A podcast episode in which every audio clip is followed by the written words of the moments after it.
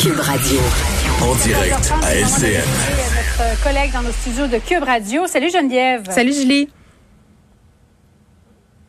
Alors, on va se parler du système de ventilation dans nos écoles. As-tu l'impression que Québec, l'impression que ce, ce, ça vient de devenir une priorité, qu'on a des hivers au Québec et qu'on a besoin d'assainir euh, l'air dans nos écoles? Bon, on va se le dire tout en partant, là, il y a deux choses de sûr au Québec, l'impôt et l'hiver. Ça, on s'en sort pas.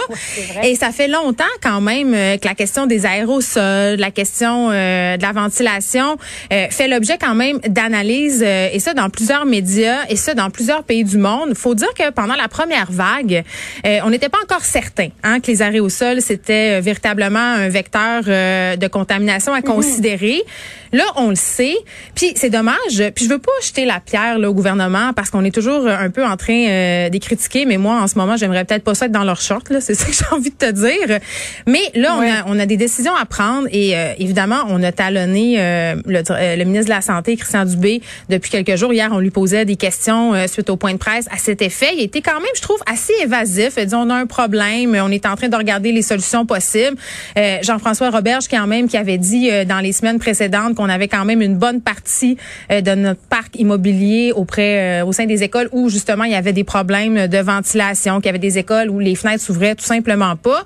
Et là, finalement, Monsieur Dubé a avoué, entre guillemets, aujourd'hui, que finalement, on aurait peut-être dû regarder cette affaire-là cet été. Bon, j'ai envie de dire, évidemment. Oui, ben en fait, c'est ça, c'est que tu, le disais, l'OMS a dit au mois de juillet qu'il y avait une transmission possible via aérosol et donc que ça venait donc important de pouvoir respirer dans, des locaux où l'air est purifié. D'ailleurs, Québec solidaire déposait là, cet après-midi une motion pour demander est-ce qu'on puisse mettre de l'avant des détecteurs de CO2, est-ce que l'air est bon? Et si jamais c'est pas le cas, qu'on puisse mettre de l'avant installer des purificateurs d'air. Ça pourrait être une solution d'urgence temporaire. Ben, je pense que c'est ça. Là. En ce moment, il faut se mettre en mode solution. La qualité de l'air dans nos écoles, là, ce n'est pas un problème euh, qui date d'hier. Mes propres enfants ont été relocalisés pendant un certain temps parce qu'il y avait des moisissures euh, euh, dans les murs de leurs écoles. Ça, c'est une chose. Mais cet été, quand on s'est rendu compte qu'il faudrait agir puisque l'hiver s'en venait puis qu'on le sait, il faut fermer les fenêtres, euh, ça aurait été le temps de faire quelque chose puis de les installer. Puis je comprends là qu'il a fallu déterminer euh, la, ma- la manière la plus efficace parce que c'est des coûts absolument exorbitants là que faire tout ça.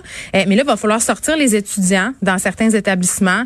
Euh, J'imagine parce que les élèves sont en classe majoritairement, là, à part secondaire 3, 4, 5 qui sont en alternance. Peut-être que ça va faciliter, mais il va falloir les sortir.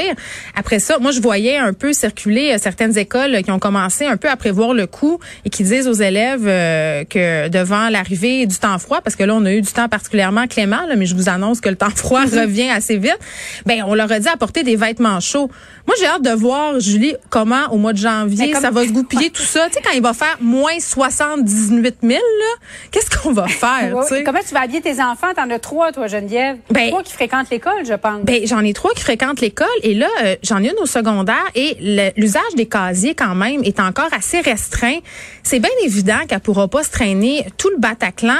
Et je fais un petit croche pour te parler de la gestion des masques à- avec le temps froid. Là, les petits élèves du primaire rentrent sort, rentrent sort. Tu sais, quand on a la goutte au nez, euh, perd dans sludge, dans gadou. Tu sais, à un moment donné, on porte le masque. euh, pour euh, des raisons de salubrité, pour empêcher euh, la contagion. Mais dans quel état il va être ce masque-là? Là, on nous en demande deux par jour. Est-ce que ça va monter à quatre? Tu sais, sérieusement, ça va être une logistique. Puis je pense vraiment là qu'il faut se mettre en mode solution tout le monde pour justement euh, trouver des façons que ça se passe le mieux possible. Parce qu'au bout du compte, ce sont les profs hein, qui vont être pognés à gérer ce problème-là, à gérer des fenêtres, à gérer du pas de fenêtre.